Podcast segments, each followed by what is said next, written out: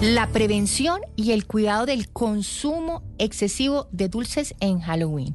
Y está con nosotros el doctor Andrés Camilo Clavijo. Él es médico especialista en toxicología de la Clínica Fundación Universitaria de la Ciencia de la Salud. Doctor Andrés Camilo, bienvenido a Casablú. Hola a todos, gracias por la invitación a esta mesa técnica. Un saludo especial a nuestros, nuestros oyentes. Es un placer estar aquí con ustedes en esta mañana fría de Bogotá. Así es. hablar sobre un tema importante. Yo bien dito. Intoxicación dulce. Yo bien dito. Yo me recuerdo, y les no sé si estaba escuchando al principio del programa, doctor, de un Halloween donde yo terminé en urgencias chiquita, pero me acuerdo con dolor. ¿Qué podemos eh, recomendarle eh, a los padres para evitar que esta noche de Halloween se vuelva de verdad una noche de terror, pero por el tema de la intoxicación de los dulces? Bueno, Halloween es una noche mágica para niños y adultos. Se transforma prácticamente en sus personajes favoritos y en la búsqueda de dulces y golosinas. Es una festividad llena de diversión y emociones, sin dejar aparte pues la seguridad que, esto representa. La idea eh, de que los dulces entregados en Halloween estén envenenados es un mito infundado a lo largo de años. Ha habido muy pocos casos documentados de dulces manipulados con la intención maliciosa y la mayoría de los casos el perpetrador eh, tenía una relación cercana con los niños. La posibilidad de recibir dulces envenenados o pues alterados eh, existe pues en, una baja proporción. Eh, sin embargo, pues la intención es identificar, obviamente, si hay alguna manipulación del dulce. O sea, que si el eh, dulcecito está abierto o que si cualquier cosa, pero entonces toca tremenda tarea de, sentarse pues a, a revisar uno por uno, Anita, ¿no? Sí, yo creo que ahí hay un tema, pero mire, doctor, usted bien lo dice, es, muy raro que pase una intoxicación por manipulación al, dulce o que le pongan alguna otra cosa. Yo siempre digo de manera divertida, oiga, no, no, no, ¿qué cantidad de dulces nos va a dar un coma diabético? ¿Cuál es el riesgo si de verdad uno ingiere demasiada azúcar esta, e, esta noche o el martes, que es el 31? Porque Patricia lo decía bien, yo tuve alguna vez un daño de estómago, un dolor de estómago y fue terrible. Y los niños quieren sentarse y empacarse todo lo que recogen esa noche. De una, además o sea, es el, reguero de dulces y esto, o sea, no hay límite. Y yo creo que de pronto, Anita, tu pregunta va mucho más como con el tema de cómo enseñarle la moderación a los niños. Puede ser también, exacto. O si es bueno sentarse, porque acuérdese, Patrick, que alguna vez tuvimos un invitado que decía, no dejen los dulces para que se los coman toda la semana. no, es, es mejor una vez. Ay, qué pecado. Pobrecitos. Entonces, ¿cómo sería esa moderación y si realmente existe algún algún tema de intoxicación por un consumo alto de azúcar este, esta noche o las que vienen de, celebración? El mensaje que debemos transmitir es enseñar a los niños a disfrutar los dulces con moderación.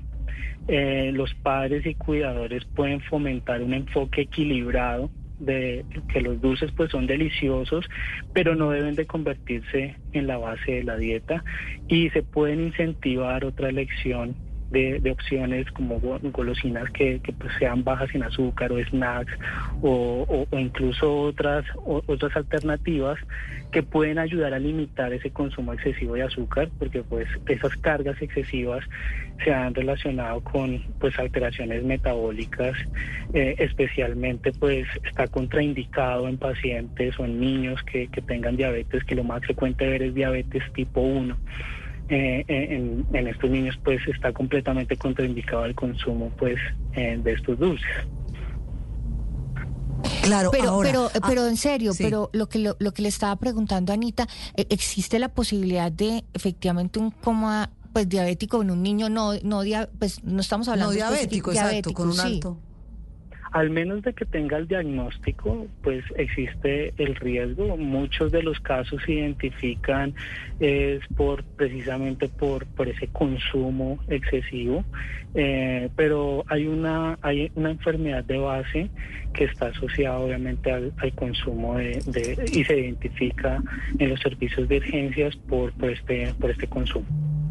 Doctor, en caso tal de que suceda, o sea, que coman demasiados dulces y que efectivamente tengamos algún problema, ¿cuál sería como un protocolo como ahí rapidito que podamos tener ahí en la casa en caso de que se presente pues como ese exceso de consumo de dulces? Lo más importante eh, es eh, pues identificar esos signos que, que pues son de, del excesivo consumo de dulces. Entre ellos, pues los pacientes pueden presentar sed, pueden presentar el aumento de la frecuencia de, de, la de, ir al baño a orinar o incluso atragantamiento, o sea, pueden incluso seguir comiendo más y más dulces como, como un ciclo vicioso eh, dentro de los estados elevados del azúcar, por lo cual identificar esos signos es mandatorio consultar directamente al servicio de urgencias para una atención oportuna. Sí. Ahora, doctor, hay un tema muy, muy complejo acá y es que estamos viendo que la gente está consumiendo gomitas en forma de osito, pero que tienen cannabis.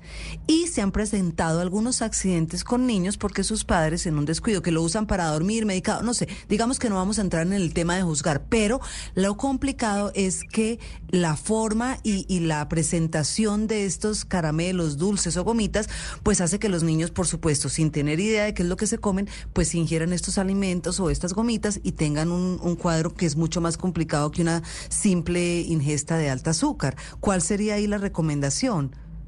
Precisamente eh, en agosto el INVIMA emitió alertas a la ciudadanía sobre alimentos fraudulentos con ingredientes activos de cannabis y otras sustancias psicoactivas. Estos productos buscan imitar productos comerciales, induciendo al engaño, la confusión a los consumidores, por lo cual se recomienda abstenerse del consumo eh, que no tenga pues la autorización comercial de estos productos. Los engaños prácticamente ustedes ven de pronto las imágenes eh, porque están montados y lo pueden y lo pueden consultar en las páginas del INVIMA que si es, eh, se documentaron galletas con marihuana llamadas trips a hoy o galletas de mini cookies que uno los ve y prácticamente uno se puede incluso confundir con estos productos otras a las cuales tú hacías mención las gomas de gelatina conocidas como Trulli pero en este contexto eh, tenían el cambio del, del nombre comercial a Trilli sí, que uno dice pues, que es muy, incluso muy parecido, y pues eran eh, oso, eh, son ositos grandes que prácticamente tenían pues compuestos de LCD. También otros como era el polvo dulce que conocemos como quipitos, que históricamente hemos en algún momento de nuestra vida consumido quipitos con el nombre, con el nombre de tripitos pops. Entonces, eh, el INVIMA en agosto emite estas alertas para que estemos pendientes obviamente de, estas imitaciones de productos comerciales que lo único que generan es un engaño pues a los consumidores. Y me imagino que en caso de que eso se presente, doctor, salir corriendo pues para un servicio de urgencias o qué sé yo. Así es, o, así es. O esperar, no sé, pues, no sé si, si el efecto se pase, bueno, no, no tengo ni idea. Pero sabe qué, Patria, yo quería preguntarle al doctor de algún remedio casero. En alguna oportunidad una amiga tuvo ese eh, incidente con sus hijos y le dio leche para que vomitaran y como que pudieran, eh, digamos, devolver todo lo que tenían en el estómago de este cannabis y le funcionó. No sé si eso está mal, está contraindicado. No, la leche también tiene un mito en relación con su uso para procesos de desintoxicación.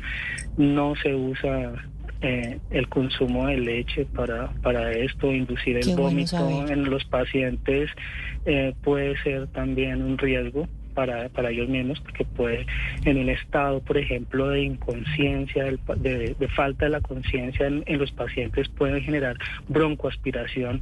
Entonces, en ese momento, mejor de, al identificar cómo lo identifican, porque pues ustedes eh, eh, los niños pueden consumir o los, los, adultos pueden consumir este tipo de productos y inmediatamente eh, hay manifestaciones tempranas o tardías que pueden estar asociadas pues con el consumo de la sustancia, con cambios en el comportamiento, con un comportamiento irregular, pueden perder, pueden generar alteraciones de la conciencia. En ese momento lo más importante es guardar la etiqueta para que puedan presentarlas eh, pues al médico y, o, incluso los dulces que, tuvieron cabida a estas manifestaciones clínicas para hacer estudios pertinentes en la identificación de sustancias y pues obviamente al paciente eh, remitirlo al servicio de urgencias para la atención oportuna en, pues esos síntomas que está presenciando en el momento.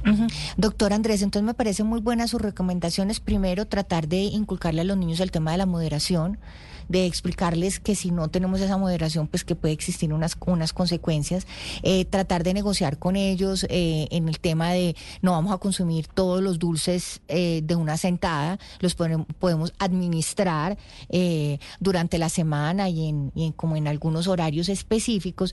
Y me pareció súper clave lo que usted dijo del tema de, del riesgo de ahogamiento y que yo creo que ahí sí toca, toca pues como revisar los dulces cuáles son dependiendo de la edad de cada niño niño, cuáles son los dulces que deben ser eh, adecuados.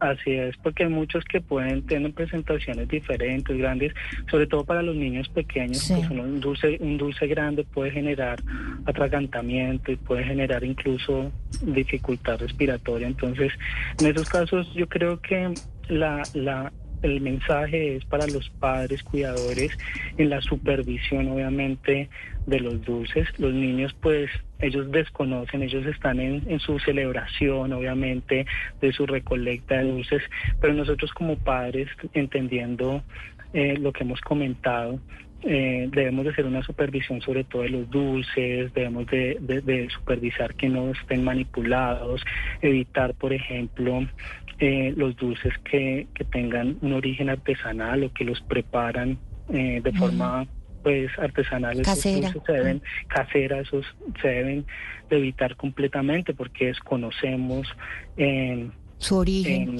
su origen y, y, también lo otro muy importante que de pronto no, no hemos comentado es que algunos dulces pueden generar reacciones alérgicas.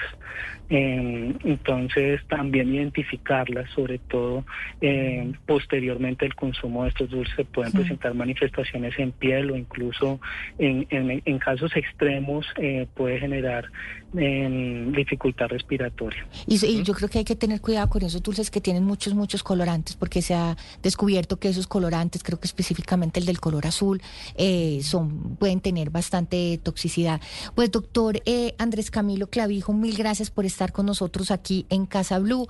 Él es médico especialista en toxicología y estamos hablando de la prevención y el cuidado del